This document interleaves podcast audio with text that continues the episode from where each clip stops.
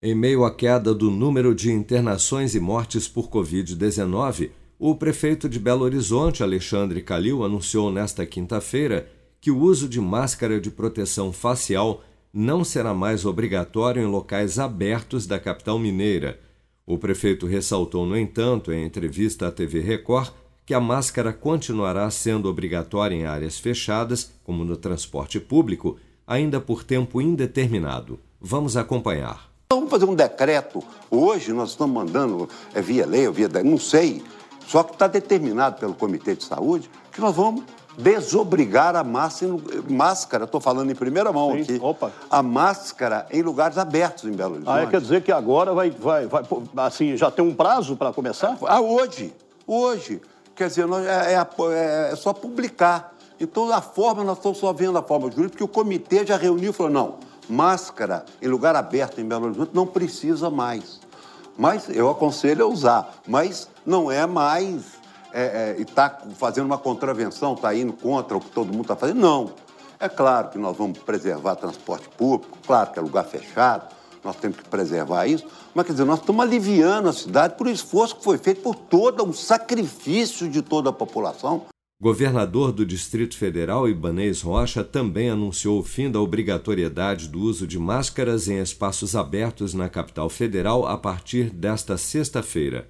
O governador de São Paulo, João Dória, assim como a Prefeitura do Rio de Janeiro, também anunciaram que estudam a liberação do uso de máscaras ao ar livre a partir da próxima semana.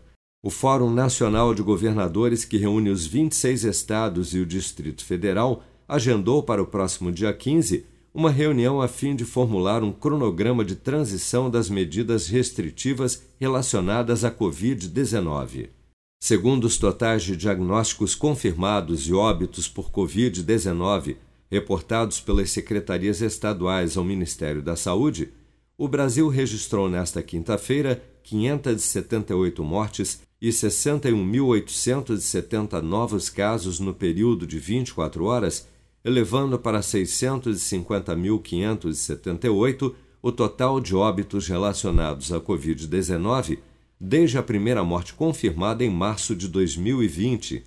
Dados do Programa Nacional de Imunização apontam que até amanhã desta sexta-feira, 172.929.049 pessoas, ou 81% do total da população do país, já haviam recebido a primeira dose de vacina contra a Covid-19, sendo que destas, 155.380.086, ou 72,8% dos habitantes do Brasil, também já foram imunizados com a segunda dose ou dose única contra a doença.